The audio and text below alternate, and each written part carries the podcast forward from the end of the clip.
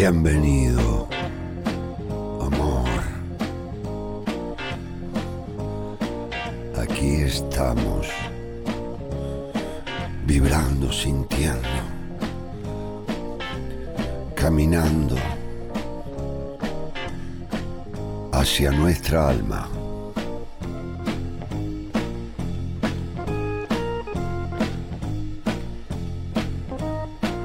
Nada nos detendrá.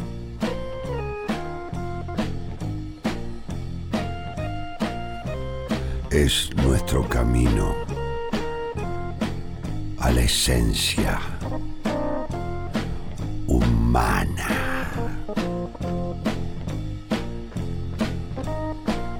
Bienvenidos, bienvenida, amor.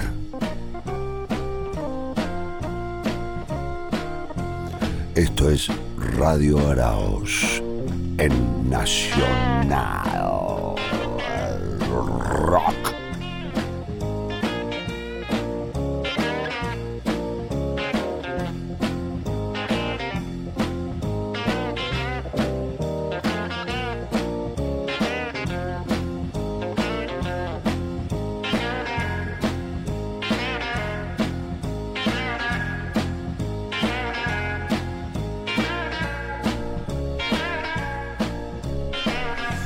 cómo le va, Lucianita querida? ¿Cómo está en este nuevo domingo, este domingo de fresquete? Qué frío, por Qué favor, Araos. Qué frío. Eh, me desperté casi de noche en este domingo. Ajá. Era, me vestí como para ir a correr. Dije, voy a correr. El frío hay que ponerle. Hay que, poner, pero el que cuerpo. salió a correr a las 4 de la mañana. Eran las cinco y cuarto. Abrí, Cinco abrí y cuarto, qué horario para todos aquellos que nos están escuchando a través de todo el país. Cinco, cuatro y media, que, eh, café con, con leche o mate cocido con leche. Algo calentito. Algo calentito. Un chorrito de ginebra así a la mañana también eh, vale meterle a la infusión. Para salir a correr, digo, para tomar impulso. Un- A modo Y empujón. trate de no comerse ningún poste tampoco. Abrí la Depende, puerta. pues, si es, ya se, te, se clava tres chupitos de ginebra a la Dije un chorrito para empezar Sí. así el domingo. Ah, perfecto. Le pone al, al, Al cafecito. Al cafecito. Eso porque eso ayuda a las ganas de correr. Un chorrito aporta, de- aporta las ganas de correr. Es básicamente en función del deporte. Es, Sí, eh, no, forma parte dentro del linda- deporte. Es linda, sí, sí, sí, Sí, sí, su situación, porque un día me encaró y me dijo, mira Daniel, yo esta noche necesito tomarme un vino, porque necesito olvidarme del mundo. Eso Sí, es verdad. Es, así, o sea, hay, hay que saber encontrar el momento y que sea funcional. Pero pasa que al llegar a la esquina, con toda la motivación, eh, la panadería ya estaba con los hornos prendidos. Tenía los hornos funcionando. Eso es bravo, porque esa es una es un aroma que hay No, que tener no. una convicción enorme para atravesar. No tuve. No, No, tu- no tuve convicción. Quedé, quedé corta de convicción en la puerta. en la- dejé la convicción Ya en la puerta de la panadería. No la veía muy convencida ya cuando entró con la ginebra, porque eso ya, más allá que puede ser un chupito de ginebra, este, ya eso en la respiración ya le, ya un poquito le influye. Pero tam- también es entendible que le, que le da ánimo, ¿no? Inclusive yo cuando estaba en Madrid, que fuimos a filmar Objeto, que es una película que actualmente sigue en cartel en, en algunos cines, eh, con Álvaro Morte, La China Suárez, Andy Gorostiaga, Selva Alemán, con dirección de Jorge Dorado. Esta película que hicimos, yo fui a Madrid. Y Madrid, yo iba a tomar el café con leche con media luna a la mañana y las señoras ya se estaban clavando un tubo de cerveza con unos boquerones y unas aceitunas. Es rellenas. distinta la imagen, es distinta. Yo ac- aclaré que era la dosis, todo armoniosamente y en su justa medida. No, ahí es precioso, ahí también es precioso. es No, ahí bueno, las dimensiones cambian. Sí, sí, allá tienen esas costumbres este, hermosas. Así que, claro, y ¿por dónde, por qué lado se fue? ¿Por la medialuna, por la rosca? No, por- en definitiva ¿Qué le gusta, pastelera o dulce de leche? A mí me gusta la medialuna de grasa. Ah, sí, De muy grasa. bien. La medialuna es de grasa. No de manteca. No, la manteca es, una, es, es otro tipo de alimento. La media luna es la media luna de grasa que tiene las puntas bien crocantes. Y ahí me quedé. Resulta pasa que, bueno, como en toda la emoción, entre la ginebra, el no correr, la frustración, compré dos docenas. y así fue que acá traje. Tengo para estamos comiendo acá con todo el equipo. sí, la verdad que en este domingo, Sí, sí, sí. este, tempranito. le entró que lindo a las medialunas. ¿Le llegó alguna a usted? Porque yo sé que Nueve usted tiene... medialunas se comió. y acá los muchachos. Es la emoción, el domingo genera esa Y emoción. El ansiedad domingo- porque estamos ahí trabajando y tratando de dar lo mejor y qué sé yo. Y yo, este, no sé si verá, tengo un sándwich de crudo y queso porque tenía ganas de algo salado también. Bueno, bien, es- hacemos una buena comida. Vino potente el desayuno del domingo. El desayuno y seguramente ustedes nos están escuchando, este, y por qué no, quizás este, alguien que ya se ha subido al Yovaca, allá en el campo, Claro. este, no pueda conectar la radio arriba del Yovaca, o hoy con la tecnología directamente podés andar a caballo con, con, con los auriculares y el teléfono y escuchando radio. Esto no se podía lograr antes. Hoy Ojo, tenés que tener wifi, estaba pensando, ¿no? Porque es una propuesta nueva. Llevar el auricular a, la- a todos lados, digamos. A campo traviesa. A campo traviesa, pero si no tenés wifi, ¿qué, qué, qué, qué escuchás? La de- lo- Bueno, las cancioncitas que te dejaste guardadas, las que te descargaste. Bueno, pero usted qué sabe. No, es importantísima yo la recién, cobertura. Yo recién arranco con esto de la tecnología. ¿Usted tiene un lugar para guardar canciones? Sí, un, un lugar en el, en el bolsillo del celular. El celular tiene varios bolsillos. Sí. En uno de esos bolsillitos puede guardar. Escuche. Nero. Escucha vos que Mm. estás allá en Córdoba, en medio de la montaña, lo que Lucianita nos está diciendo acá, porque es importante, ¿viste? Saber, si tenés un celular, loco, aprende a usarlo. O sea que tiene unos bolsillos, ¿qué es lo que es? Un- ¿Como un saco? un bolsillito, ¿Cuántos bolsillitos tiene? No, ¿Cuatro? el celular tiene un montón de bolsillos. Muchísimos. ¿Más de cuatro? Sí, más de cuatro. O sea que es como... Es el cien pies de los bolsillos el celular. Ay, qué precioso. Es como un sobre todo de Gilgamé del bolsillo volador. Guarda todo tipo de recuerdos.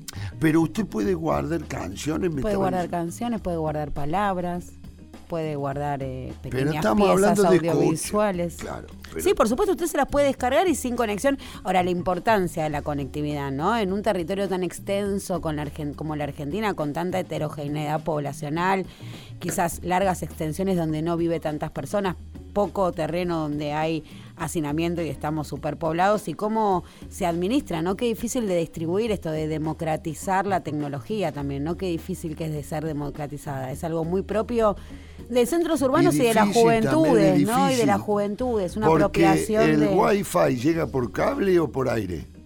Llega por, bueno, hay satelital, digo, hay conexión. De hecho, ARSAT, el gran avance de nuestro satélite eh, en la atmósfera es justamente poder proporcionar conectividad en territorios extensos, eh, alejados, donde no hay tanta población y para donde las empresas no es rentable. Distintos tipos de conectividad hay, ¿eh?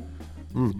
Pero- antes venía por el coaxil, que era la famosa fibra óptica. Claro. Cuando usa- usaba el teléfono, usted tenía que elegir si usaba el teléfono y se conectaba a internet o hacía o llamaba a la abuela. Eran dos opciones, no podía hacer las dos cosas en Claro, simultáneo. claro, qué bueno, qué bueno, Lucianita, que nos vaya dando una mano hasta que eh, en algún momento venga eh, nuestro querido Pedro Araos. Ese Este, sí que sabe, ¿eh? yo no me la voy a jugar, ese no, yo no me la voy a jugar, grosso, ese es sí que sabe. Así que esperamos que nos visite pronto el querido Pedro Araos y nos ayude en esto de la conectividad y cómo, mm, este, porque es lindo andar, a mí me gusta andar a caballo escuchando Led Zeppelin. me parece un planazo, me invito un día de estos al recorrido, por favor le voy a pedir. Este, y ahora está lindo porque uno eh, lento, a paso de caballo, pues no, no, está para el galope, no. está para el ¿Para qué? Vamos escuchando Te duele música, todo el huesito Vamos ahí escuchando Led. Zeppelin y Sí, tomando mate. claro. Yo le cebo, yo le cebo, yo le cebo. Y tomando mate. Caminar hacia arriba, hacia la montaña. Ay, me lo estoy imaginando. ¡Ay, qué precioso! Porque ahí ya nos bajamos y yo le digo, ve aquello es peperina, ve aquello es tal té. ¿Qué sabiduría cosa". identifica la... Mi viejo me llevaba. Qué sabiduría, porque eso sana todo, ¿no? Ahí está toda la sanación, está escondida en esas Hay plantas. cosas que aún no hemos descubierto. Sí, eh, los, los, los- est- está la medicina y los sabores también. Los claro, las especias, ¿no? Esas Agarra- hierbas. Dame una hoja de la plantita esa que está ahí que la voy a probar. ¿Cuál es esa? ¿La de verde? ¿La más verdecita? Sí. Esta. ¿Cómo esa. huele, Araos? ¿Qué es esto? ¿Cómo huele? ¿Está para hacer un tecito? Dame, la voy a probar un poquito, a ver. Mm, amarga. Amarga. Esta quiere decir que si es amarga, un poquito hay que probarlo. Después hay que estudiarlo. Digo, no lo hagan esto en casa eh, solamente eh, despacito. Si no vayan robando por los canteros No de- te vas de- a agarrar un, un 60 hojas y te la clavas porque ahí ya estamos en problema. Si es dulce puede ser que se pueda comer y si es amarga puede ser que sirva para curar. Bien ahí, es la primera distinción. Eso con eso vamos a dejar a todos hoy, ¿eh? Digamos ahí, que es simple, es simple. Claramente, sí, probar ahí el saborcito de esa hoja. Un poquitito, Apenas. un poquitito, Apenas. pero eh, allí están eh, los secretos mejor guardados de la eternidad.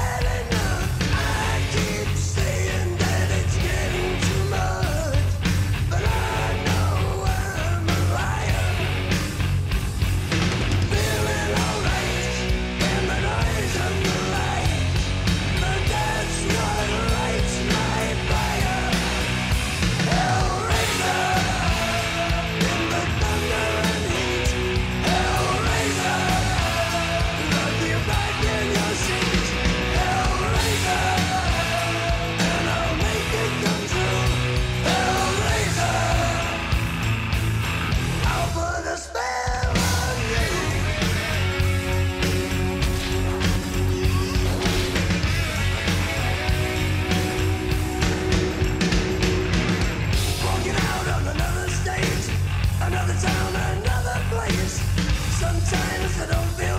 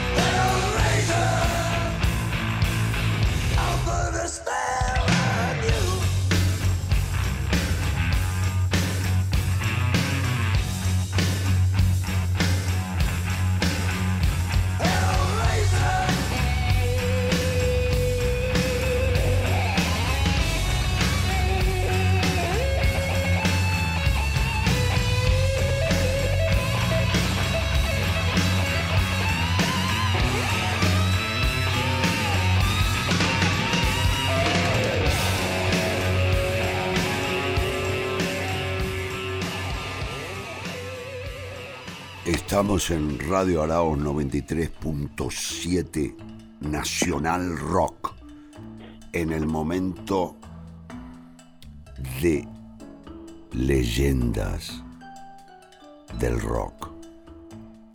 Qué palabra, ¿no? Leyenda, convertirse en una leyenda, qué cosa profunda y poética. Y ahora estamos con una leyenda del rock, que es el señor Lito Mestre. ¿Cómo le va?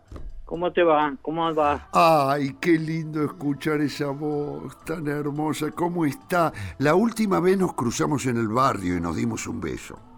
Mira, mira. o en mi barrio, no sé, usted que estaba por ahí. Y bueno, comenzar, Nito, con esto que no es menor. Eh, haberse convertido en, una leyenda eh, emocional, porque eh, vos sabés que yo, la relación que tengo con vos es desde cuando era chico. Claro. ¿Entendés? Porque yo tengo 60, entonces yo era pibe cuando escuché, era adolescente cuando escuché Canción para mi muerte y lo que me... De lo que se escuchaba en, mi casa, en Barrio General Paz, este, eh, mi viejo que era relojero y, trabajaba en Industria y Comercio de la Nación, mi vieja que fue actriz independiente, eh, música porque tocaba el piano, profesora de música, imagínate, yo vengo de ahí. Este, Entonces, a mí me sanaba el alma escucharte. Desde ese lugar llego a esta conversación para decirte eso, ¿no? Este, que gracias, gracias por, por guiar mi alma, ¿no? Bueno, gracias. Yo tuve mis antecesores que hicieron lo mismo conmigo. Claro. Y que y, y la suerte es poder, bueno, una agradecer, otra estar vivo para recibir el agradecimiento. Claro. Eso es bueno, porque a veces o te vas antes de tiempo o no te agradecen nada. Claro, claro. y te tantas, tantas cosas que al final, que es lo que mucha gente a veces, no, no va a hablar de política porque me aburre, pero digo que muchos no, no se dan cuenta que uno con suerte crece, llega a cierta edad, y cuando llegas a cierta edad, lo que empezás es a recibir lo que diste. Claro. En todo sentido. y si no diste, también lo empezás a notar, con creces. Así este, es, así y, es. Y mucha gente se piensa que eh, vive tan al día o se le importa tres pepinos el futuro, tanto el propio como el ajeno, que eh, no piensa decir vamos a hacer alguna buena acción o para qué vine yo a este mundo, que es una buena pregunta. Claro. Eh, para tipo alguna finalidad, aunque sea menor, tipo si sos carpintero hacelo bien, si sos eh, marino mercante, bueno, hace bien, si sos músico hacelo bien, sea si sos locutor y cantante, hacerlo bien, hacerlo lo mejor posible, tratar de mm. no cagar a nadie, ser empático, cosa que reconozco que muchas cosas se empiezan a, reconocer o a ganar uno mismo con, con el tiempo, con los años, ¿no? Así es, así es, Nito. Vos... 20 años, esas ideas, claro. Claro, no. O sí, pero de otra, eh, otra intensidad. Yo lo que quería decirte es que en Radio Araos eh, eh, nosotros sostenemos que está primero la voz cultural y después la voz política. porque allí eh, está la historia de nuestra vida. O sea, imagínate yo era pibe y escuchar a Sui Generis era eh, volar. Digo, no, yo soy muy...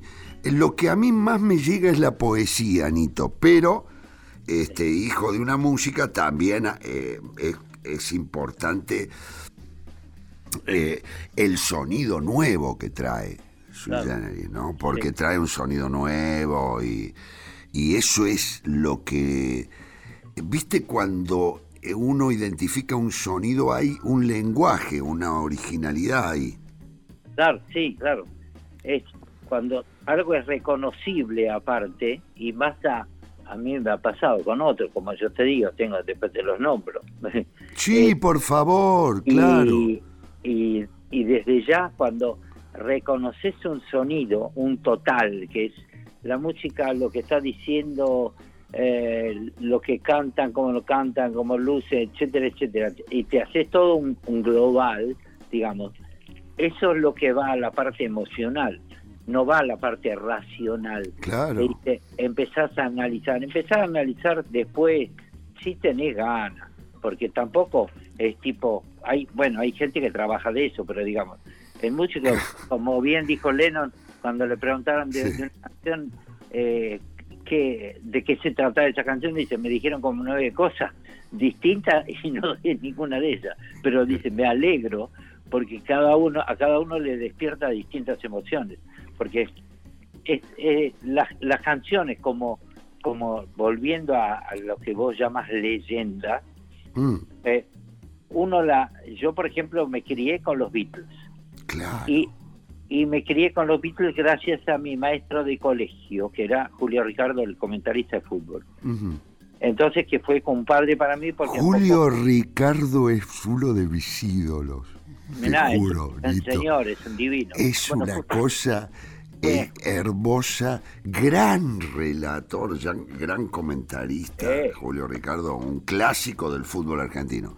Oh. Sí, Nito, discúlpame. bueno y lo, lo tuve dos años como maestro de colegio primario a él No, no, es una cosa increíble. Julio Ricardo te hizo escuchar los Beatles, Nito. sí este, No, uno, claro, Claro. este, es extraño la.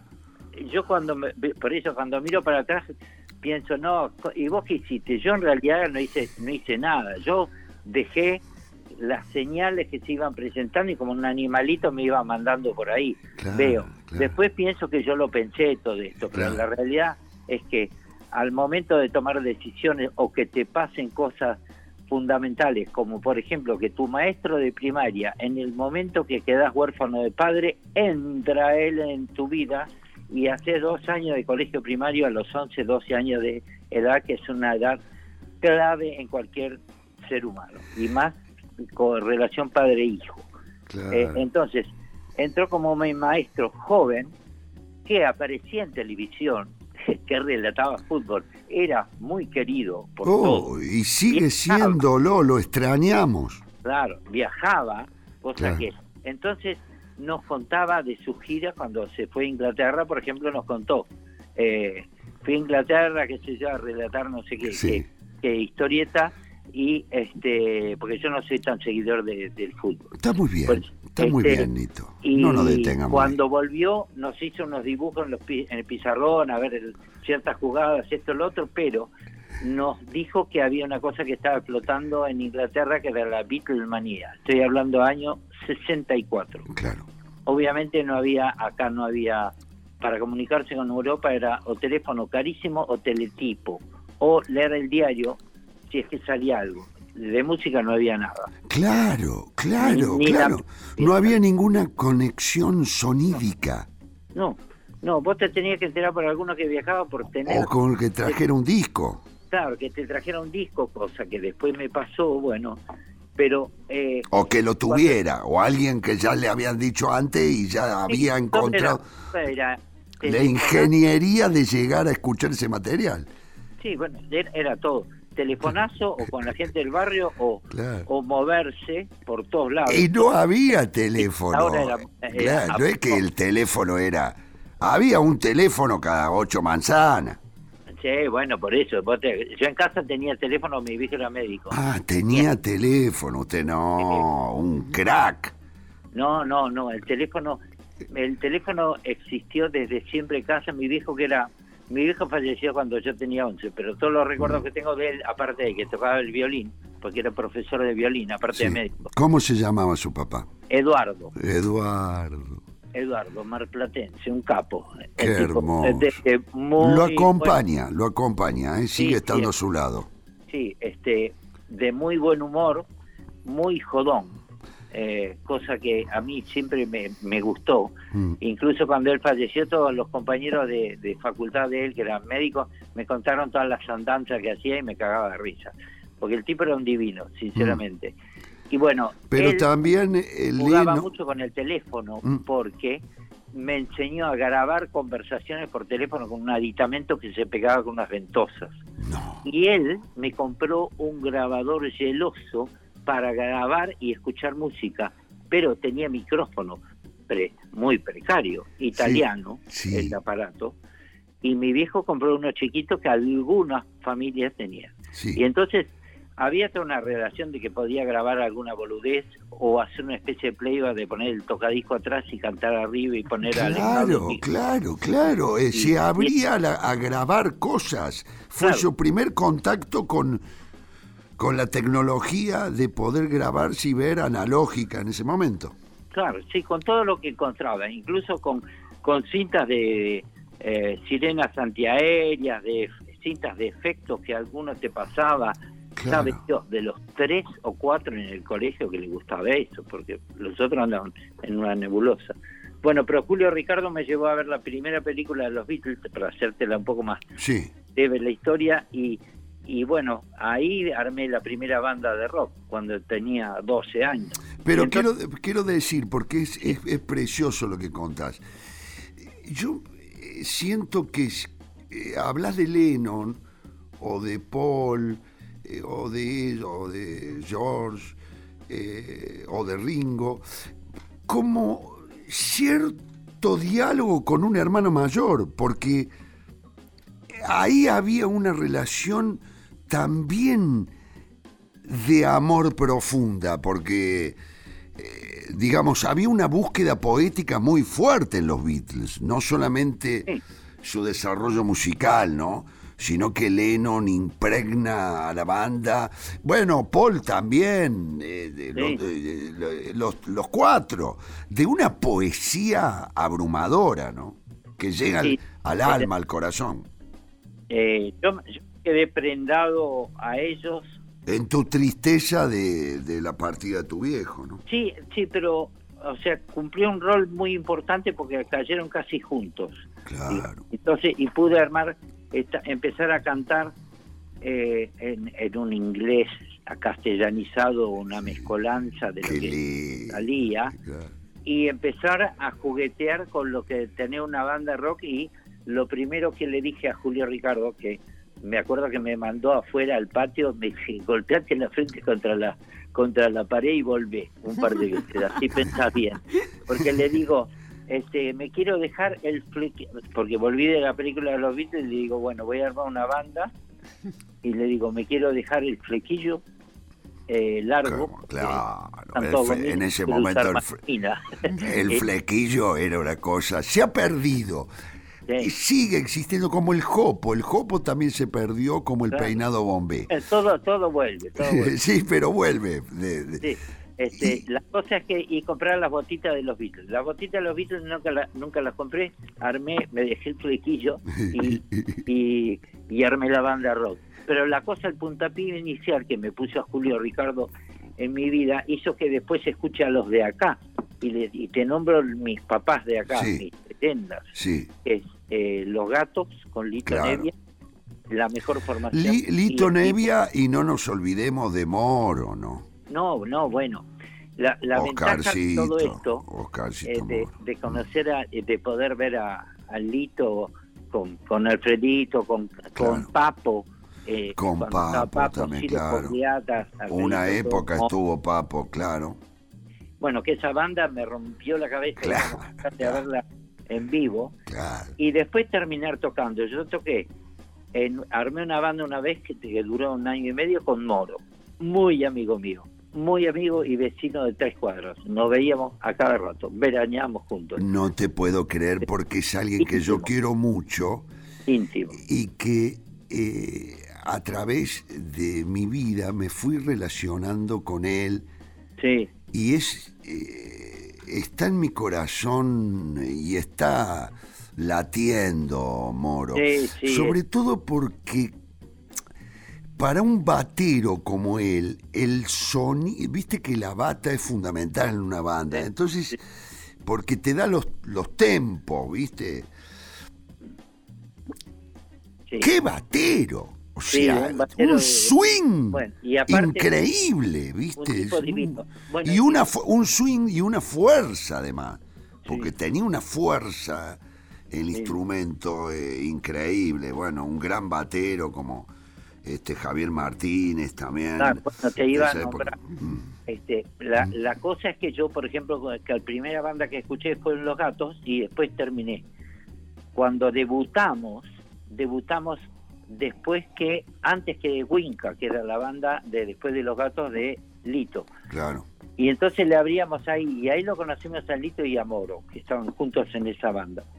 Y, y de ahí en mayo, después armé, cuando estuve en Los Desconocidos, siempre lo armé con Alfredito Tota en el bajo. Claro. Y, de- y después lo llamé a Ciro Fogliata para Claro. que esté en órgano. O sea que toqué, te diría, salvo con Kai, que se fue a Brasil, toqué con todos los gatos, cosa que eh, viendo a distancia después me pareció normal, pero un día dije, No, no. con todos los tipos que yo fui a ver de chico y que Claro. soñaba eh, parecer estar por ahí. Y ahora Llegaste a ese lugar. también. Claro, llegaste a ese- como mi hermanito. Claro, llegaste a ese lugar de eh, donde no hay tiempo, ni tampoco existe ni el fracaso ni el éxito, eh, sino que el intento, ¿no? El intento de buscar poesía, de, de zapar música, de... ¿Viste cuando llegas a una zapada? A mí me pasó también, ¿viste? Que, bueno, a ver, toca, ¿viste? Que, no, canto, vamos, a ver, vamos a tocar, canta. O sea, esa, esa búsqueda mm, hermosa de llegar a tocar con tus propias leyendas, Sí. este, es hermosa porque te debe haber dado mucho alivio de decir estoy en el camino. Sí, bueno, eh, pero eso se fue dando, la ventaja que se va dando solo y a destiempo, digamos. Todo esto, por ejemplo, vos lo soñabas yo cuando tenía 12, no pasó a los 13, a los 14, tardó en pasar, porque hay que trabajar Claro, para que pase, claro, aparte. claro. Porque no es que viene de arriba, lo soñás, ponga mucha buena energía y chau, que total cayó. No, No. no, no, anda. No se trata de eso. hay que trabajar y hay que insistir y hay que ser terco y hay que tener buena suerte, claro está. Pero la una- suerte funciona siempre en todos los ámbitos de la vida. Pero una buena manera de gastar vida, poéticamente. De, de, pero de una. Acá está Luciana, eh, eh, discúlpeme Nito, que seguimos charlando, pero eh, está mi compañera Luciana Gleiser que lo quiere saludar. Buen Ah, día, buen día, Nito, qué gustazo saludarte. ¿Cómo va? Bien, bien. 50 Ella años. es de otra generación, Nito, ya estamos tres generaciones. Sí, soy un poco más pendeja que ustedes, así todos 50 años de trayectoria, formás Sí. parte de, de mi historia. El año pasado, ¿no? Fue el ópera festejando, El año celebrando justamente sí.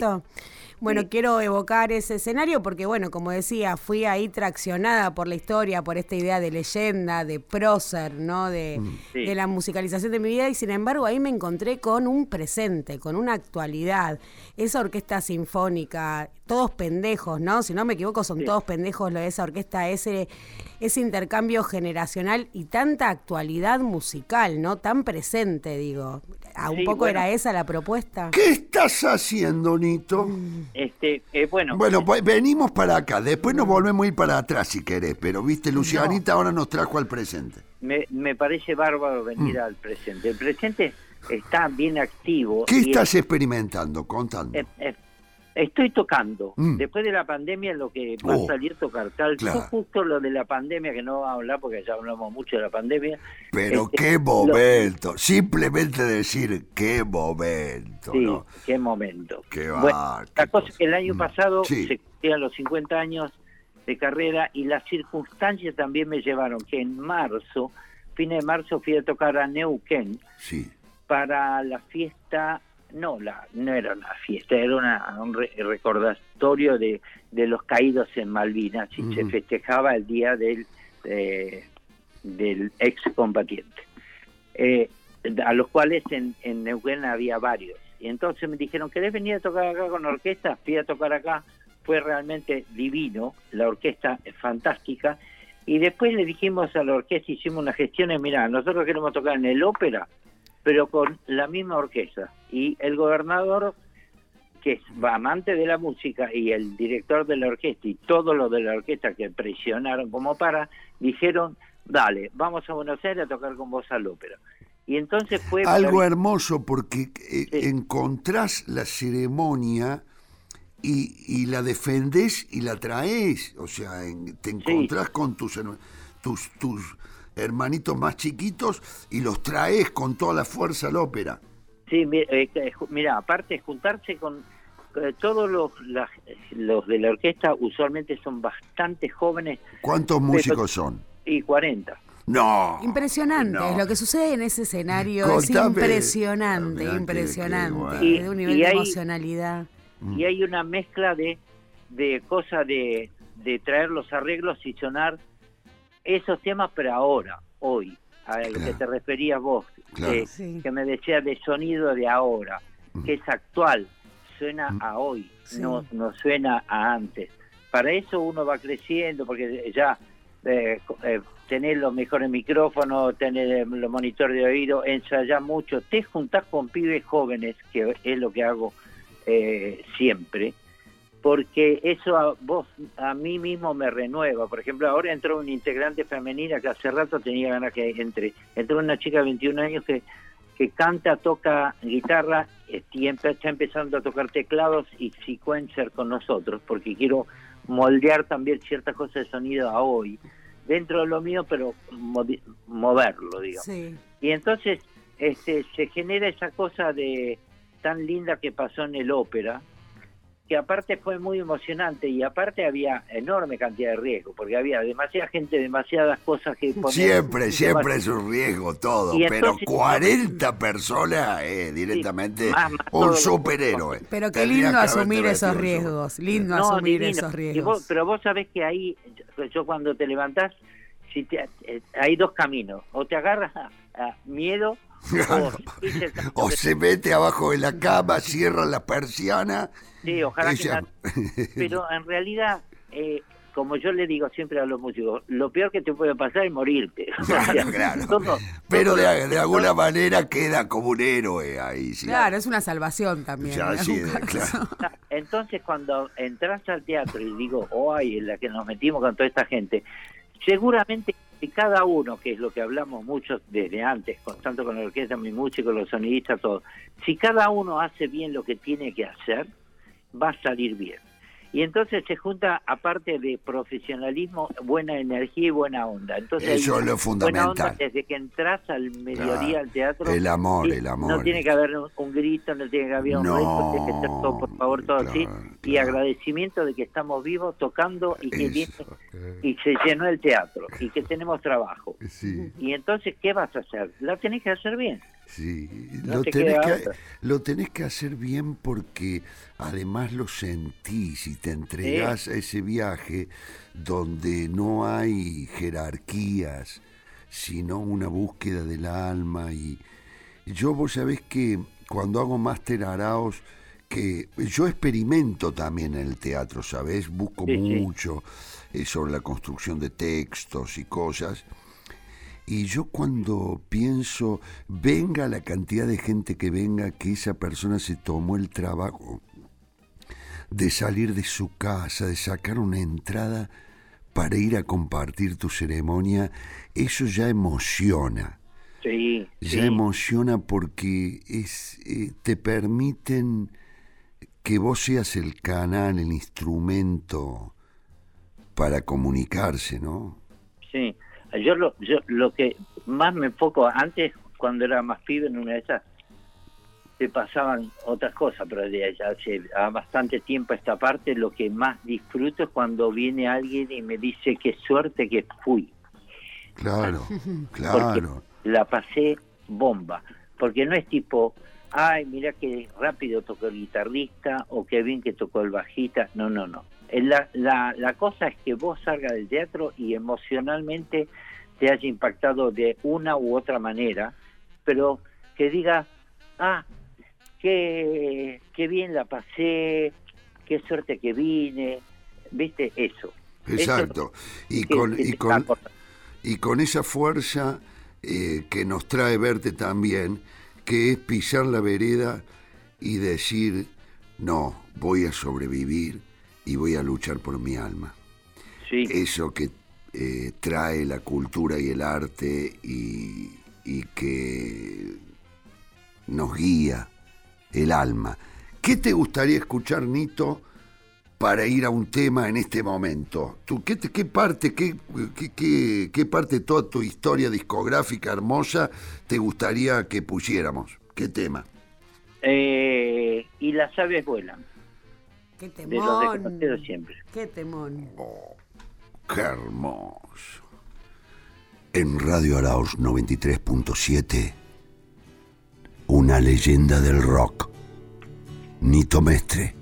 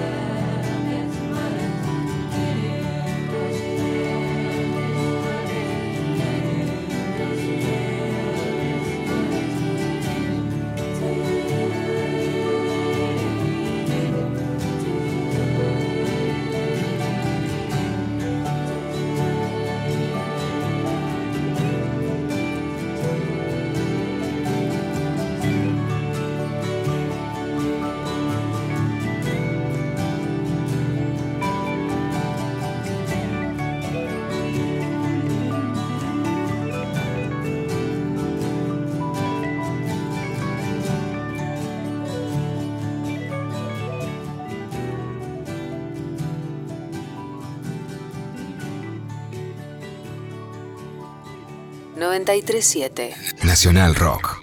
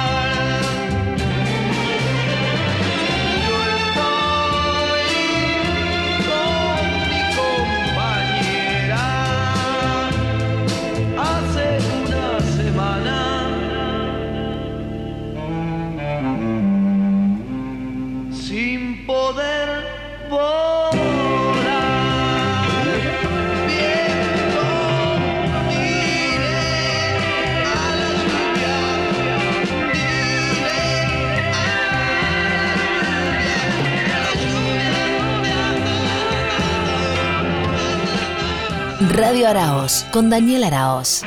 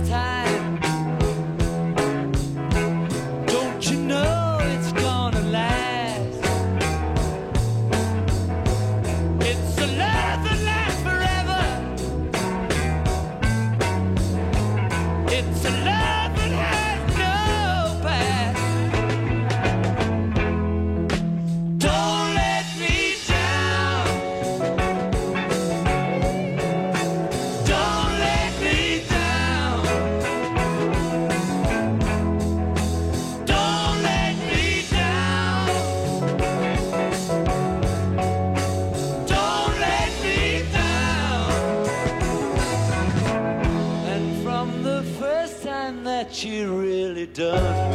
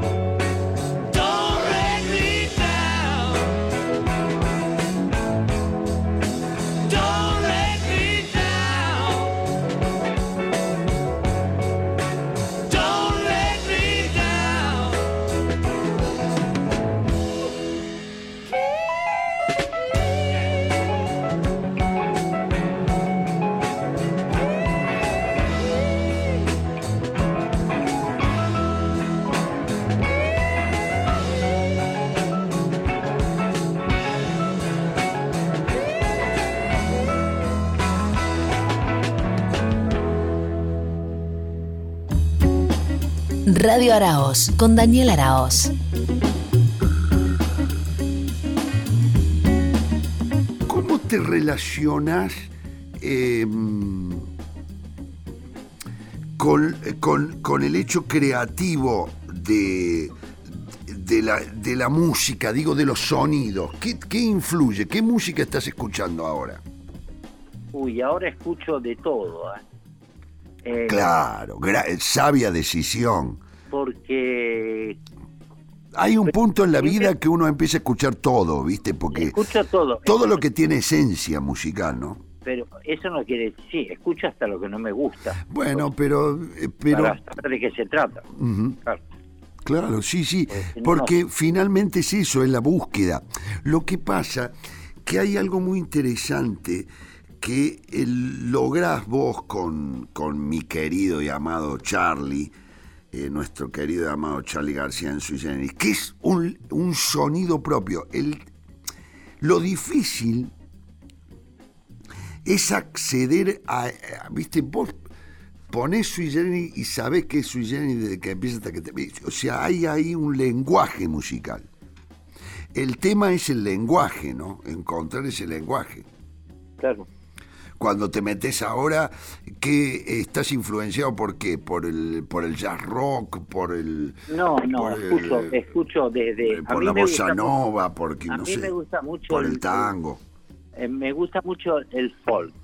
El folk, claro, tenés razón. Pero, pero digo, de, de, de base. Ahora, Mm. después me voy y escucho desde música electrónica, música celta, música clásica, por supuesto, clásicos, música clásica, clásica, digo, ¿no?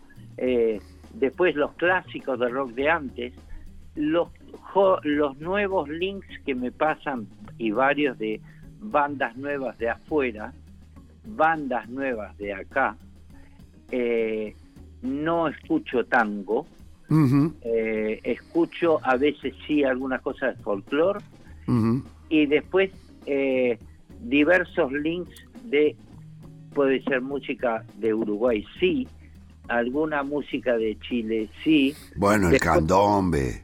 está- eh, no sí, sé, pero, pero el digamos folclore chileno es un- hermoso también. eso es un- Los jaivas. sí, es, pero digamos, es un picoteo. de- ¿Qué? Un picoteo.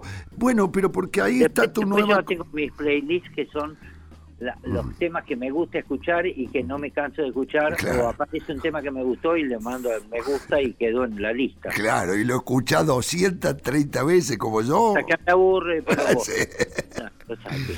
Y, y hay algunos míos que utilizo, sí, hago algunos playlists para cantar, para practicar la voz, que es importante, que hacerlo a diario. Por supuesto, es un pongo ejercicio. El digital Cuidado. performer, me pongo en una la compu, pongo el programa con el- la guitarra, la voz, con el micrófono, con la reverb, todo así, y después canto arriba de algunos de los clásicos que me pueden gustar para cantar, algunos en inglés, otros en castellano y algunos temas míos. Eso para, para práctica diaria, digamos. Ni todo esto me llevó a evocar eh, otro de los grandes momentos así que tengo guardado bajo mi alma y es los escenarios compartidos con Mercedes Sosa, esa Sí. alquimia.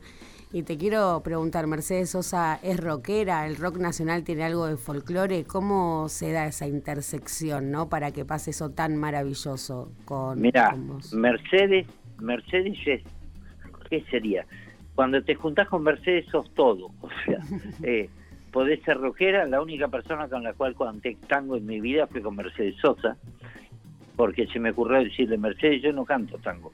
Sí, vos podés cantar. me- Pero eso porque después te ibas a tomar un vinito con Mercedes. Qué cosa preciosa que era. Y- Y comer unas empanadas. Y la negra decía, pero Sí. yo tampoco canto tango. Pero digo, yo no canto como la negra Varela, por ejemplo. Pero yo Claro, como canto Adrianita. tango canción.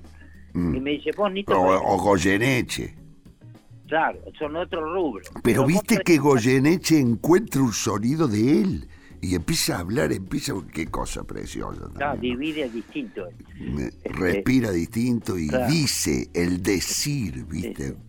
Y Mm. entonces me llevó la, la negra, era rockera, sí, era muy curiosa. Entonces eh, le gustaba la canción, le gustaban las canciones que, se, que son para un cantante, que tienen una linda melodía, una armonía, que tiene una emoción y que tiene una linda letra. Y que es muy decible. Eh, al cantante le gustan las cosas que le- que no sea un trabalengua, ¿me entendés? Para Claro. cantar, que Claro. hace- me voy a hacer el difícil. No, el cantante cuanto más fluya, mejor se luce el cantante y se luce la canción. Y la negra elegía muy bien las canciones porque yo la, la juné bastante porque hice giras Claro, con el ella. gran amigo y qué lindo recordarla. Sí, Eh, la negra divina. Aparte me- Yo la conocí muy poquito este, en una radio con Lalo Mir, pero fue tan lindo, le di un abrazo. Y después, bueno, mi relación con Atahualpa Claro. eh, ha sido muy profunda y con ella también, esa voz Ah, es tan hermosa, ¿no? Tan no, identificada bueno, ese- con la le- lucha le de- la mujer, ¿no? me ha Eh, enseñado muchas cosas de comportamiento fuera del escenario, dentro del escenario. Tenía Ah. una relación fantástica conmigo Mm. porque nos mirábamos mucho para cantar, nos mirábamos mucho los labios y los gestos y la actitud cor- corporal y los ojos Ujú. cuando cantamos juntos. Entonces nos llevamos súper bien, porque yo sabía cuándo quería que entre o no, o qué voz quería que le haga, etcétera. Entonces nos llevamos bárbaro. Y cuando te pasa eso, que pasa solo, quiere decir que los dos están en sintonía y ya te tratás como chanchos. Es como salir a divertirte con, un, con una amiga. O una amiga que nada más ni nada menos era la Negra Sosa, que tocamos en Colombia frente a 10.000 personas cantando, eh, por ejemplo, Te recuerdo Amanda de Víctor Jara a dúo, Claro, claro. o cantar Cuando tú no estás de Cartel y de. Pera en tango y la gente se Claro. moría. Y, y decía puta, y lo disfruta. O Barco Quieto de la Walsh. Eh. Esos temas que hacíamos súper simpáticos con, con una banda. Y eso me, me encantaba, porque yo me metía medio en otro mundo distinto cuando canto con otro. Me gusta hacer segundas voces. Y con la negra Claro, claro. primeras y segundas. claro, Bueno, con. Sui, conmigo también yo hago. Ahora que tengo una señorita cantando, puedo darme el gusto de, de variar, bajar a veces a, a juguetear abajo, haciendo voces. Así que Claro, eh, claro. todo se convierte, todo termina siendo en, eh, en diversión. Hay una que me olvidé de leyenda. Paul McCartney en el año 93 vino a la Argentina Sí. y yo le abrí los tres shows.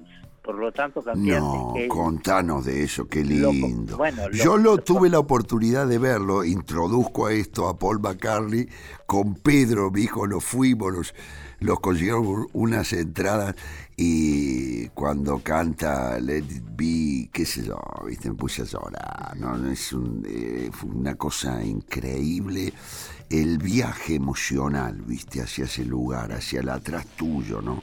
Que también vos lo tenés, vos sos tan importante para mí como Paul McCartney.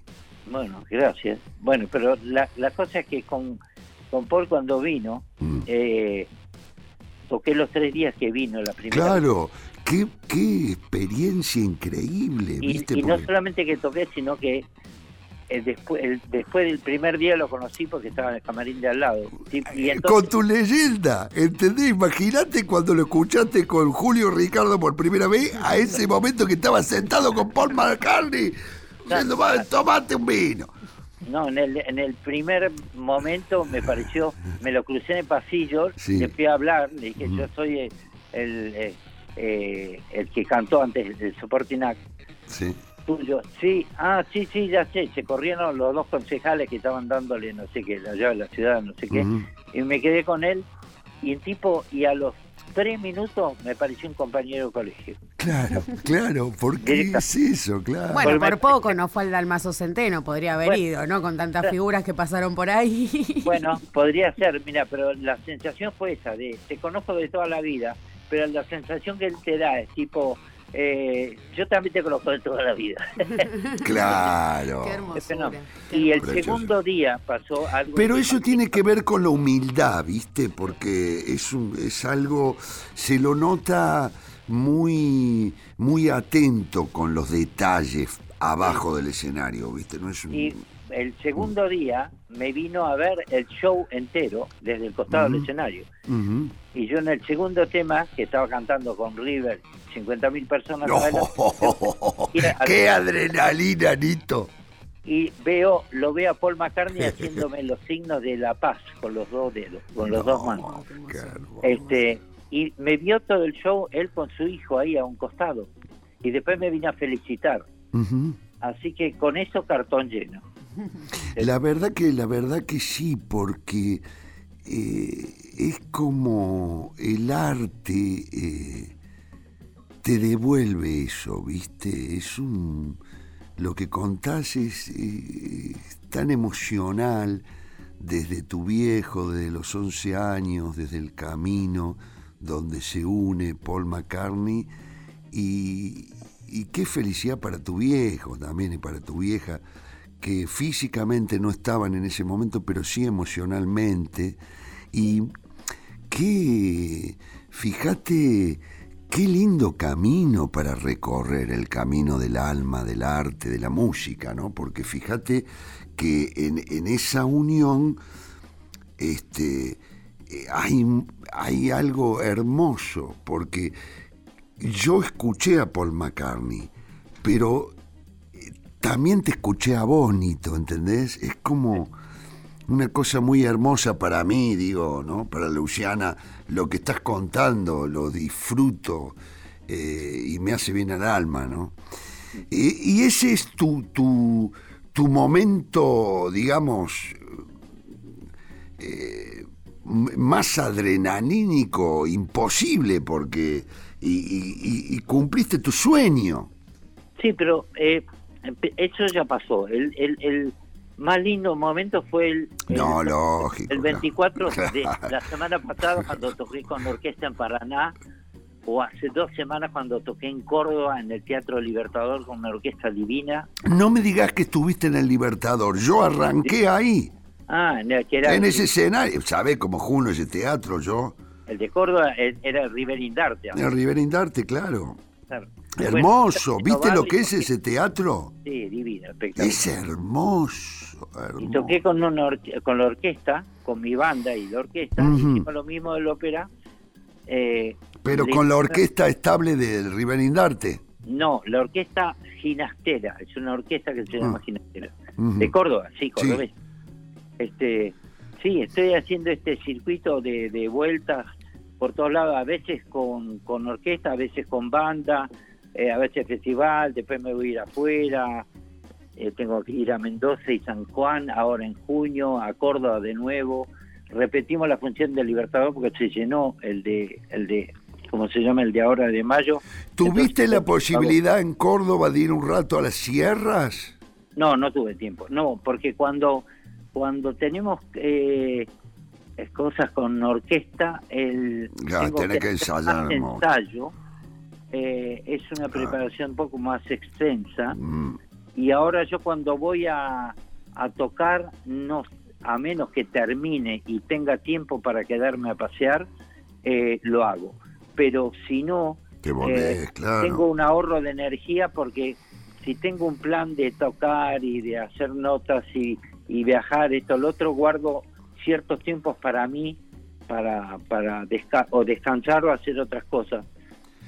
Estoy guiando de distinta manera, no es que llego a un lugar, salgo, toco, eh, después salgo, me quedo- No, no, no. Te preguntaba si, si hacía mucho no ibas a las sierras de Córdoba, a la montaña, al río. No, ha- hace... Porque ha tenido influencia esos Obvio. paisajes y esas geografías en tu obra. Sí, bueno, escúchame, por eso, el, el tema que... Me que- hace por Peperina, ¿no? Que me acuerdo. sí, el- bueno, pero el tema que, que, Sí. Que pusieron antes, si las aves vuelan casualmente, lo terminé de hacer en Córdoba, en Carlos Paz. Mirá En el vos. show contaba justamente cuando estaba en Córdoba esta anécdota, Mm. porque yo después que se separó Sui Generis me fui en tren a Córdoba, me saqué los dos cama- eh, camarotes con las dos camas, compré para que no se cueste otro que no conozca. Sí, que no venga un gordo que le dice. Claro. El roncador, el roncador, Bueno, el oh. roncador es tremendo. El roncador lo roncador es tremendo. Qué Entonces me, me fui Sí. en un camarote, pues, para, viste, esos que antes lleva toda la noche, que te vas al coche. Rayo de sol se llama el tren. Bueno, que que, cenabas ahí en el coche comedor. Sí, claro. Bueno, entonces llevé un grabador eh, Mm. que enchufé donde se enchufa la, ma- eh, la afeitadora en ese momento. Ujú. Entonces tenía corriente, entonces me puse a grabar con el chin chin chin chin del tren y armé la base de Y las aves vuelan, que la terminé en eh, de armonizar y toda la historieta en Carlos Paz, en una pequeña hostería que había estado con Charlie y con David. Habíamos estado boludeando antes de, de Sui en alguna gira y paramos ahí los tres y nos quedamos a, Con Charlie y con David, qué cosa hermosa. bueno, y me fui, me acordé de la misma hostería y volví Mm. Claro. fuera de temporada Claro. a una hostería donde estaba yo solo y me hacían comida casera y tenía la terraza para mí con vista al lago. Una hostería chica. Hermoso. Y entonces, Pero tuya, terminé- única, estaba solo. ¿Eh? Estaba, era, era tuya. Era, una estrella chica, pero era tuya. Hermoso. ¿Sabés lo que vale la vista ahí al lago? La Sí. contemplación, ¿viste? Es, es- es como, re- hace un rato estaba viendo en Instagram una cosa. Mm. Y el, y el sonido del agua. Sí, Viste que tiene, o sea, el sonido de esos lugares es increíble, viste, como también arrancan los pajaritos a la mañana, sí, eh, no, que es una no. cosa preciosa, hay una musicalidad. Bueno, ahí, ahí terminé el, el tema. Hace un rato estaba viendo a Facundo Cabral y entre las mil cosas que dijo Sí, en su vida, eh, decía, eh, bueno, no tengo una casa porque el, Mm. el mundo es mi casa, Sí. no tengo yate porque tengo amigos que tienen yate, Sí. no tengo una casa específica porque hay otro que tiene hotel o hostería y me invitan. Y en este caso me hice acordar porque sí. no es que la, la qué pagué la lindo, hostería. Facundo, qué lindo La- recordar. la pagué la hostería, obviamente, pero digo, como estaba yo solo, este, no es que la compré, la- no, sí. no, no vino de garrón. No, no, No, no no vino hago. de canje, no vino de No, no, no, no hago esas cosas. Sí, Este, y pero pero me parecía estar en mi casa porque estaba yo solo en toda una hostería Ah. y era una pareja mayor que cocinaba comida casera entonces era como estar como unos padres qué felicidad, claro. y entonces me quedé ahí salía a caminar de día de tarde grababa o, o, o- hacía lo que quería Mm. digamos total podía podés hacer y ahí salieron tres temas de un disco entre los cuales estaba y las aves vuelan Claro, es- esos, esos momentos, eh, qué, qué interesante recorrerlos nuevamente, porque fíjate que hablan de la, del sentido de la creación, de la inspiración, ¿no? que aparecen en un lugar tan, tan hermoso, ¿no? Con, con tanta musicalidad, porque ese lugar ahí este, tiene una musicalidad muy especial, porque también te vas a la ciudad, y está la ciudad, y es Pepo, y la gente habla, o sea, tenés todos los componentes, ¿no? sí Este, y ahora eh, nos contabas, Nito, que, eh, ah, bueno, una cosa que te quiero contar. Sí Este, estuviste por Masterchef, yo fui a Masterchef. Sí, estuve por Masterchef, pero de, de invitado de Juan. Claro, pero yo estuve ahí también con Juanse, Ah, gran amigo, un amor, ¿Viste cómo está Juanse? En un momento Sí. a mí me agarró la cabeza y me bendijo. Sí, Y yo le di un abrazo y le dije, gracias, Juanse. Seguro- No, no, está. Lo que yo la pasé, pero justo yo no estaba cuando fuiste vos. Lo que yo, la- vos sabés lo que, qué lindo que la pasamos ahí, ¿no?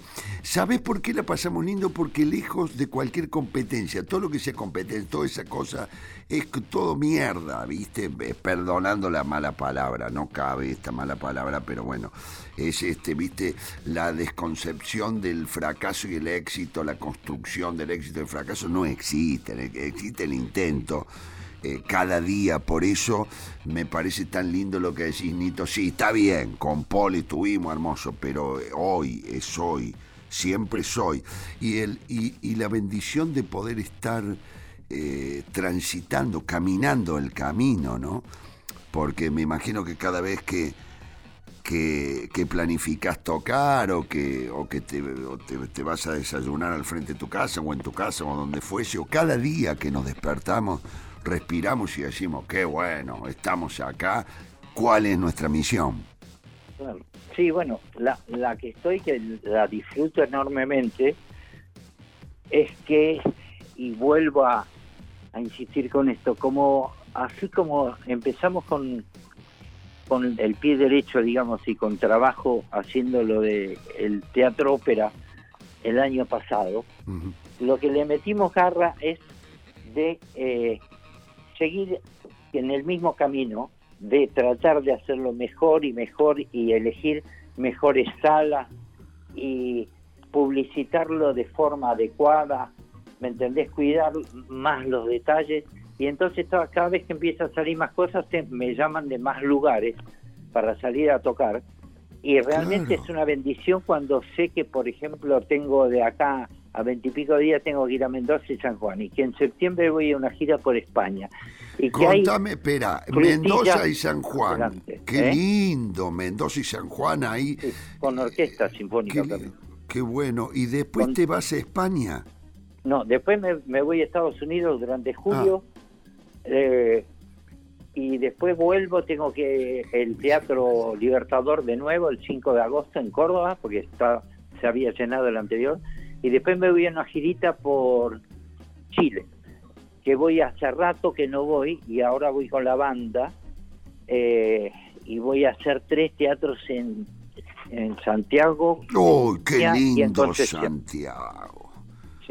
Qué lindo Santiago y, y te, te tomás un bondi ahí rapidito o, o un auto y te vas a Valparaíso, qué lindo, qué precioso. Bueno, voy a ir a tocar a Viña, así que Ahí está, camino, Uy, se qué te queda después escenario, Valparaíso. qué lindo escenario Vini. Qué hermoso. Bueno, qué felicidad. Nito, mire, como todos los que participan en este programa, nosotros con Luciana lo vamos a nombrar padrino de Radio Araos. Bueno, ok. Entonces, lo vamos a llamar y le vamos a preguntar por dónde anda. Si anda por allá, por este, San Juan, si anda por España, si se va a Estados Unidos. Este, perdón, a España no, a Estados Unidos y a Chile. Lo Y a vamos, España vamos a estar- también, sí, sí, bueno, voy- bueno, y vamos a estar al tanto porque lo nombramos padrino de Radio Araos. Bueno, señor Nito dale. Mestre. Bueno, La verdad que es un placer enorme, enorme, pero enorme de verdad, Nito. Poder hablar con vos, te quiero mucho. Hay una charla que siempre recuerdo en un bar que tuvimos y tu bondad y tu corazón para prestarme atención y para marcarme el camino, eh, aunque no creas, me ayudaron. Este, y, y las poquitas veces que nos vimos, tu generosidad, tu abrazo y, y tu camino, el camino que me ayudaste a construir con mi alma. Bueno, bueno, gracias, Nito. No, gracias a vos. Gracias, querida Luciana, ¿no? Sí, Sí, Luciana, Lucianita. gracias a vos por tanto, Nito, gracias a Bueno, vos. bueno, y, y que, que tengan buen domingo. Gracias y nos vemos pronto. ¿Con qué tema querés que nos vayamos? Eh, andate con cuando ya me empiece a quedar solo. Uy, uy, uy, qué bombas. Cuando ya me empiece a quedar solo. Nito Mestre, Nacional Rock.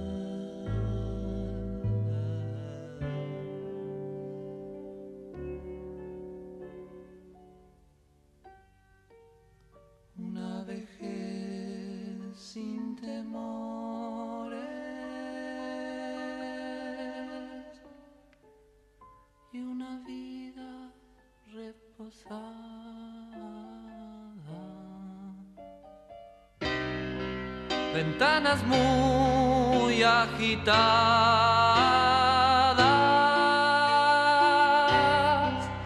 y una cama tan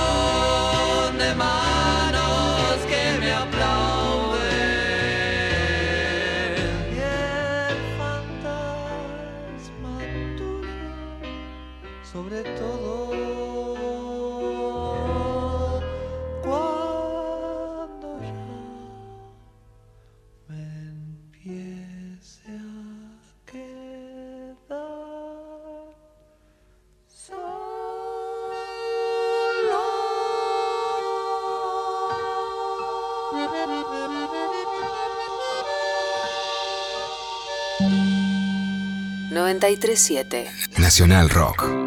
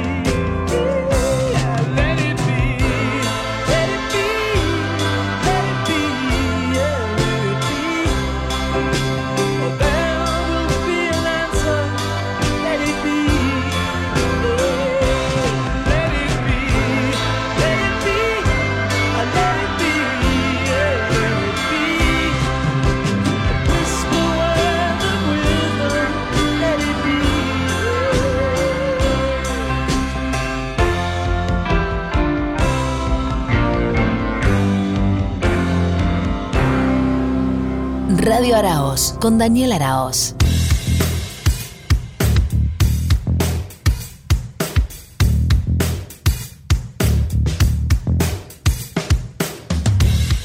Y está con nosotros alguien que auspicia este programa, que es Orali. Y estamos con mi querido amigo Julio González de Oralí, que es un amigo que esta última época, eh, además del amor que siento por él y por su familia, me ha llevado a trabajar incansablemente por la ley Pancita Llena. ¿Cómo le va, Julito, de mi corazón? ¿Qué tal, Dani, querido? Qué lindo. Me haces un homenaje con tus palabras de bienvenida. Sí, sí, mi vida, porque vos sabés que yo, este, eh, además de que quiero que me cuentes eh, acerca de tu trabajo un poco y demás, pero lo que más nos conmueve, creo que a mí, a todos los artistas que te apoyamos y te venimos siguiendo en el trabajo de Pancitas Llenas, es tu sensibilidad. ¿Viste? Tu sensibilidad de decir, no, mira, yo no es que solamente quiero cambiar la realidad desde lo intelectual y desde ese sentimiento profundo que sentimos este, para generar esto que tenemos que lograr, que es una política de Estado, sino que además das el ejemplo, Julito. Eso a mí me conmueve, ¿viste? Contanos Sí. un poco de esa labor, de ese trabajo. Bueno, lo que pasa es que muchas veces es fácil decir eh, que los cambios se tienen que hacer con la plata de otro.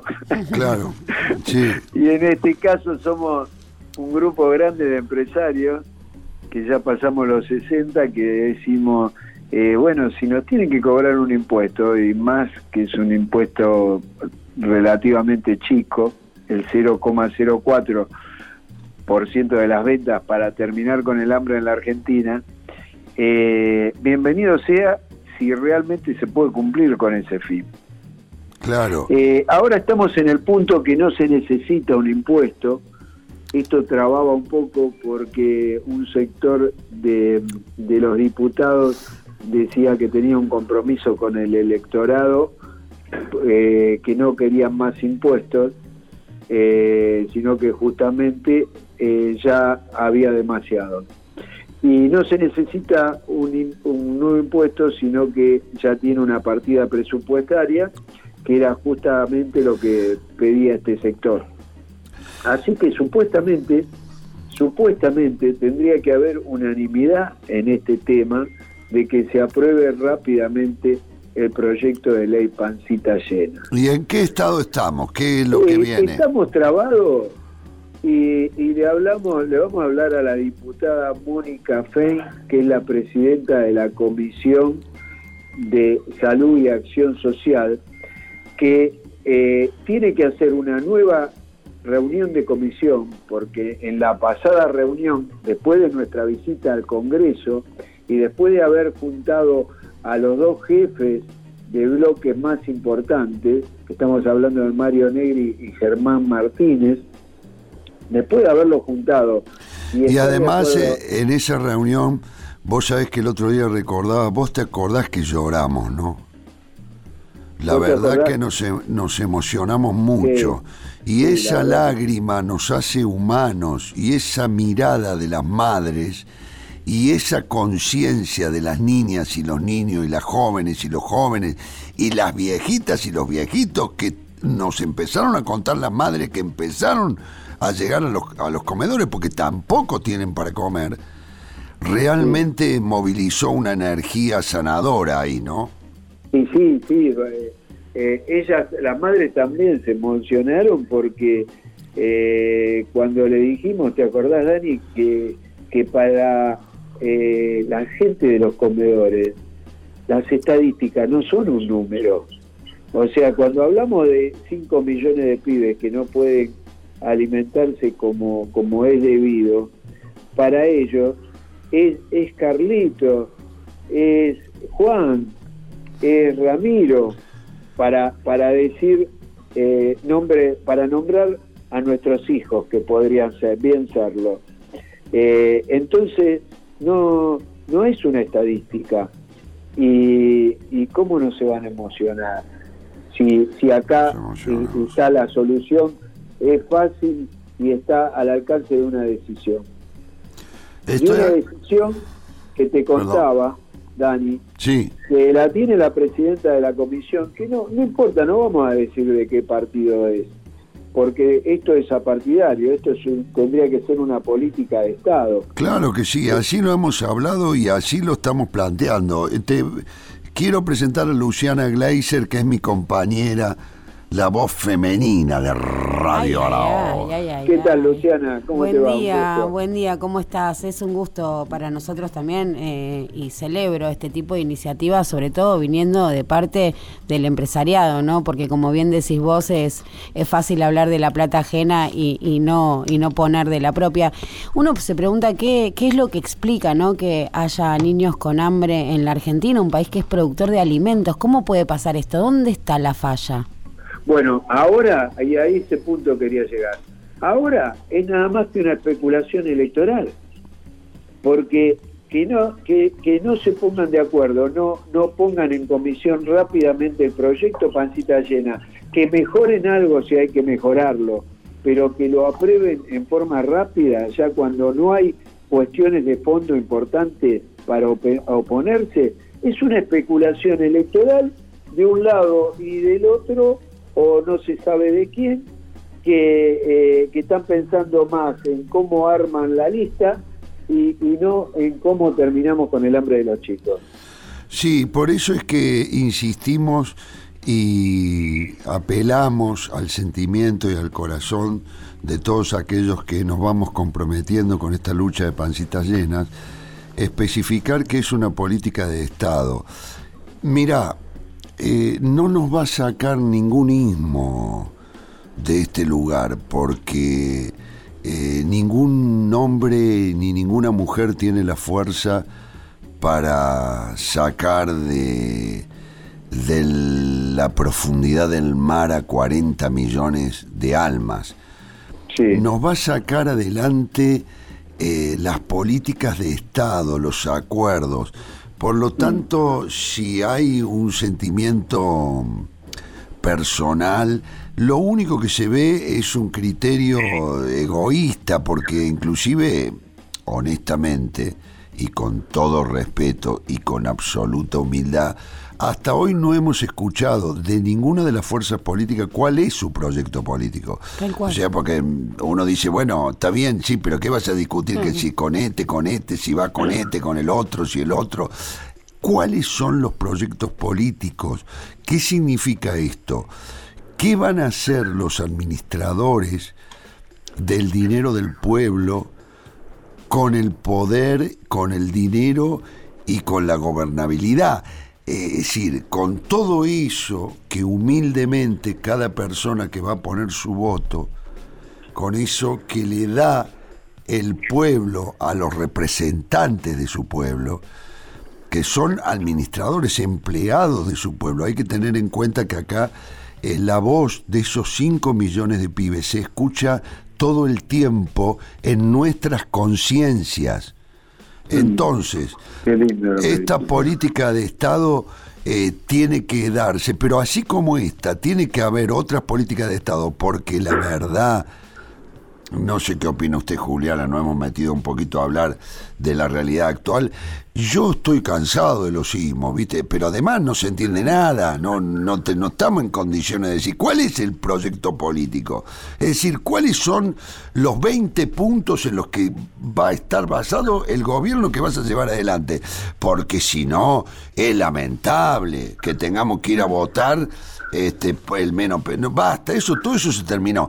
Pero bueno, quizás nuestro trabajo sea dar el ejemplo. Entonces ahí estamos, desde la voz cultural, como decimos nosotros, que está por sobre la voz política, seguiremos luchando y luchando para encontrar un camino que nos una a todos en 10 puntos y después cada uno tendrá su opinión.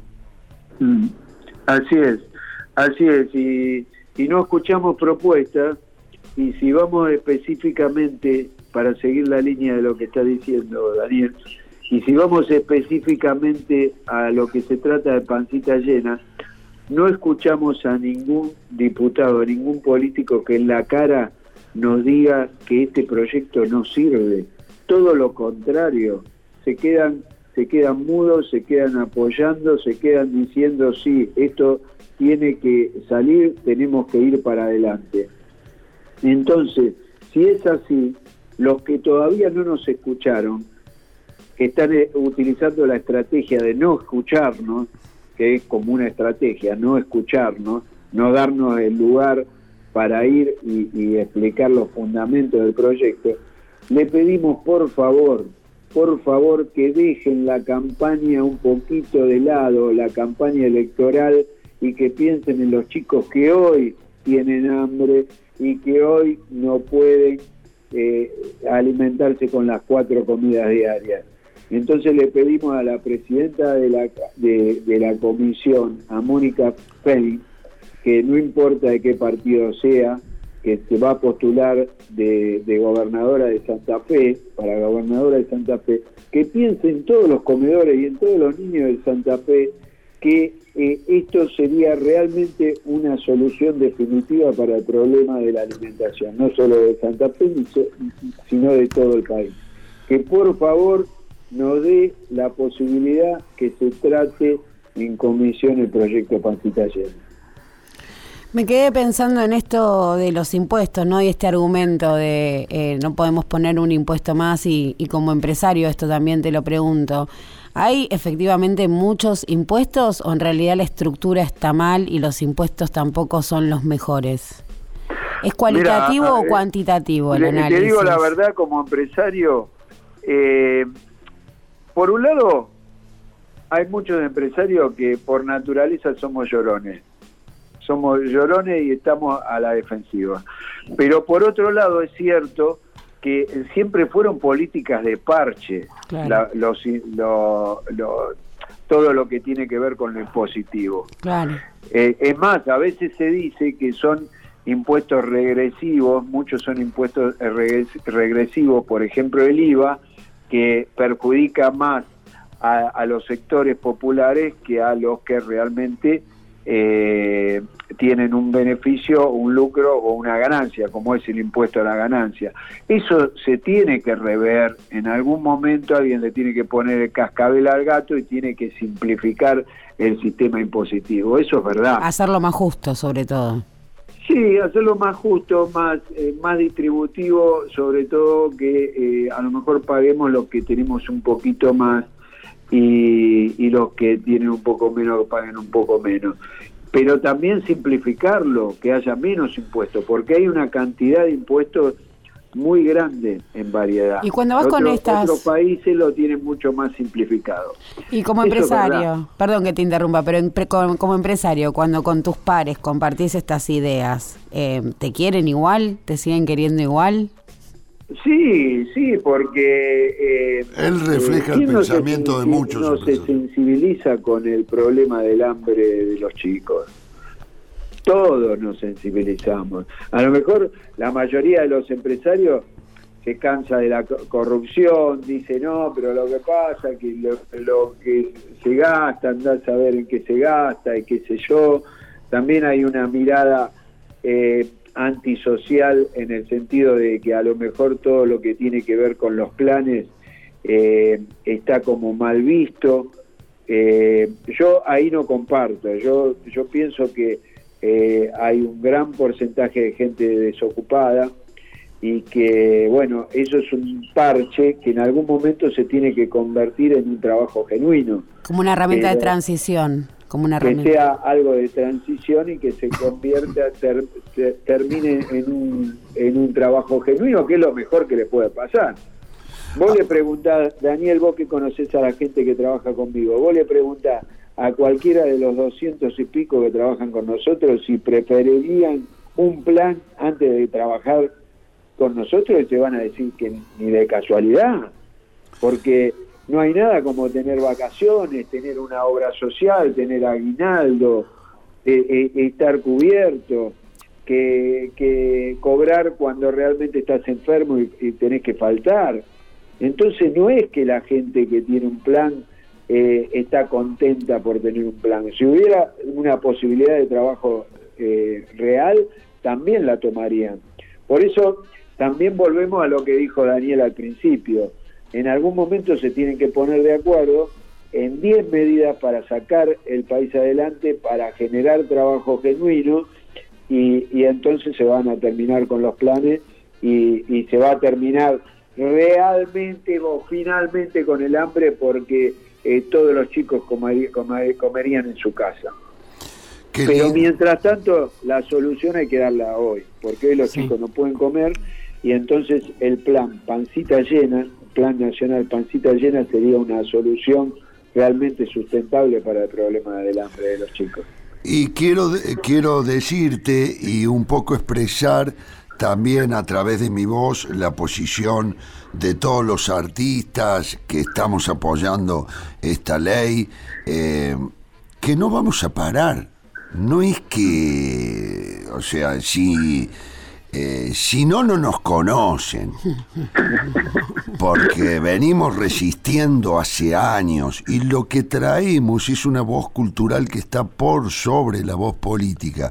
Y esa voz cultural tiene que ver con la conciencia, con el amor, con empezar a encontrar los caminos de- del acuerdo, del amor, de la paz, pero sobre todo el hecho de que podamos construir un país que está prácticamente destruido. Y la única manera que tenemos de construirlo es darle identidad, que cualquier persona de cualquier parte del mundo pueda entender y conocer la identidad de nuestro país que lleva nombre de mujer, Argentina. Y para eso, para construir identidad, hacen falta políticas de Estado, porque si no, eh, ¿cuál es la identidad? Es decir, ¿cómo, ¿Cómo definiría alguien que podría ayudarnos o acompañarnos en estos procesos que tenemos de luchar contra la pobreza si no tenemos identidad? Me que encanta, me encanta la, la- esta, esta metáfora que vos traes y yo la, la voy a seguir diciendo que esta mujer que tiene nombre, que se llama Argentina, seguramente como buena mujer, lo primero que va a querer en esa identidad es que sus chicos coman Exacto. llevarle el plato de comida a sus chicos. Entonces, en esta identidad se tiene que unir la política, en, la primera política de Estado, de terminar con el hambre. Ya está todo armado, están los, los artistas que apoyan, los empresarios, más de 1.700 comedores que están apoyando esta idea. Lo único que falta es que ellos suspendan un poquitito la campaña electoral y que eh, enriquezcan, si hace falta alguna idea más, que enriquezcan este proyecto y que terminemos con el hambre en la Argentina. Querido Dani, y como Ah. siempre muy agradecido de que esté del lado de la gente. Gracias, Julito querido. Julito, te queremos mucho y como padrino de este programa te seguiremos este, llamando y yo, que te estoy acompañando con toda mi fuerza, más a otros 120 artistas que también ponen su corazón y en esto, así que este, estaremos hablando eh, con vos y, y agradecido de tener tu padrinazgo en Radio Araos. gracias, gracias. Un saludo a todo el equipo. Saludo a la familia, a Laurita, a Ramiro, a Lucía y te queremos mucho, Julito. Cómo no, igualmente para los tuyos. Abrazo. Encantado. Te quiero mucho, Dani. Abrazo, hermoso.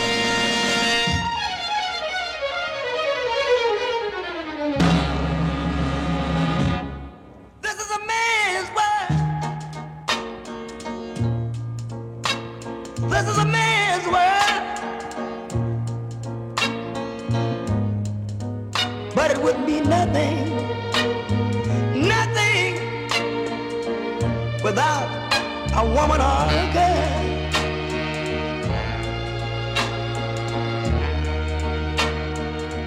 You see, man made the cars to take us over the road. Man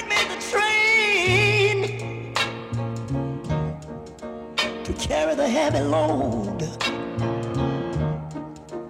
Man made the electrolyte to take us out of the dark.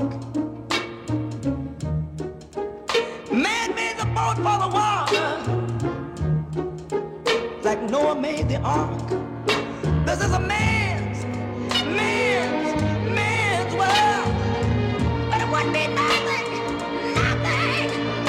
without a woman or a girl.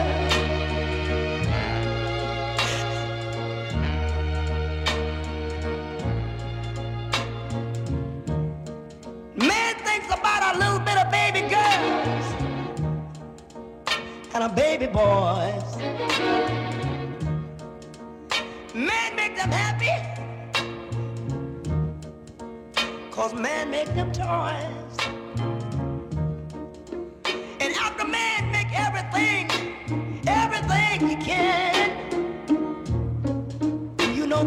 Makes money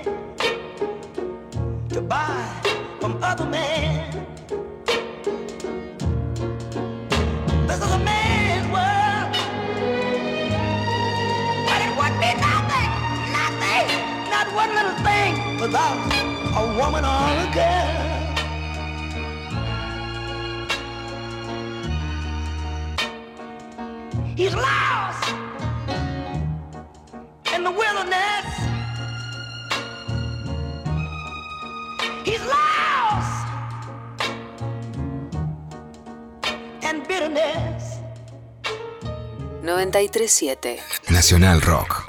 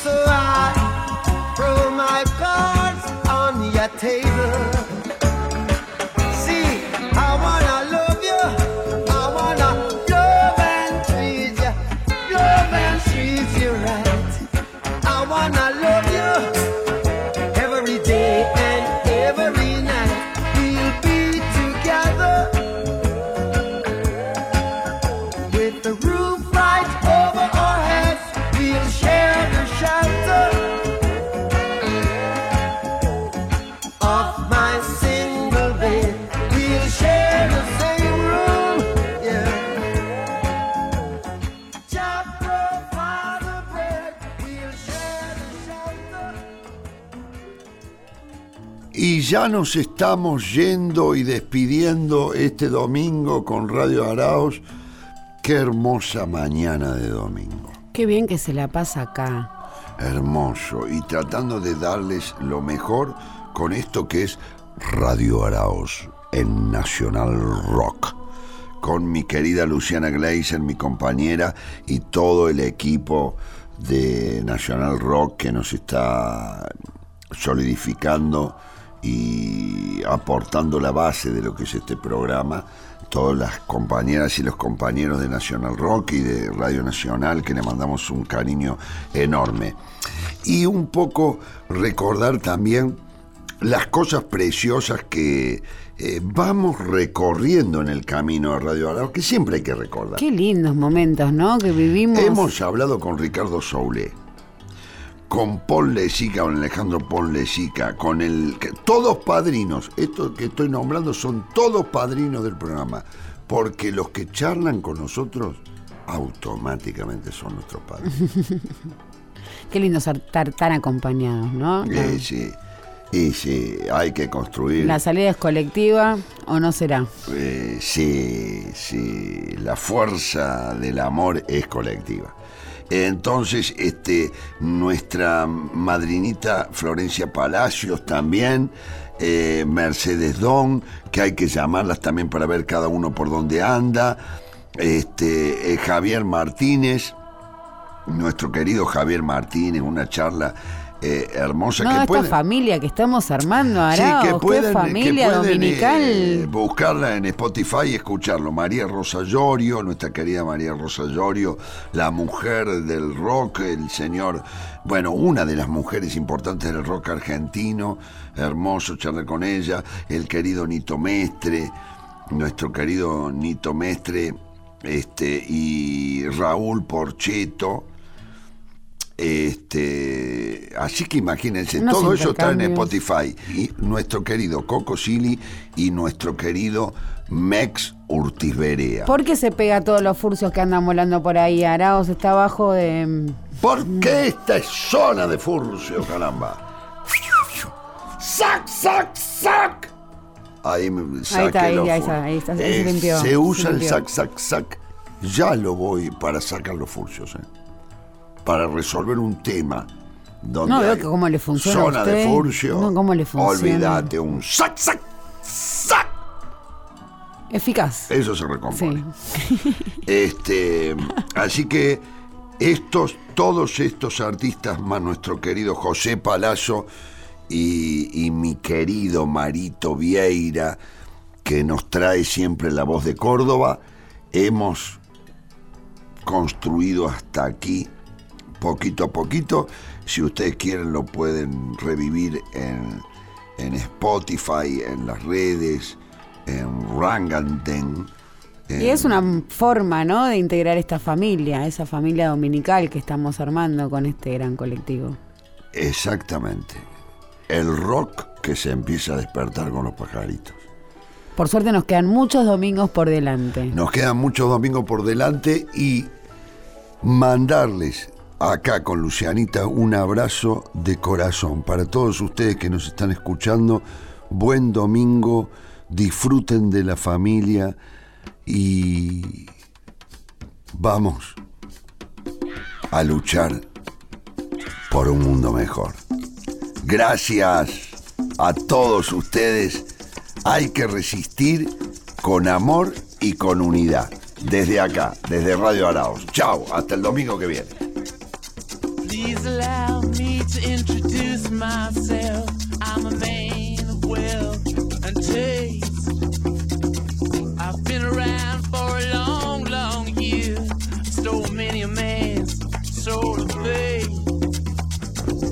I was around when Jesus Christ had his moment of doubt and pain. Made damn sure the pilot washed his hands conceal his face. Pleased to meet you. Hope you guess my name. But what's puzzling you is the nature of my game. Stuck around St. Petersburg when I saw it was a time for a change.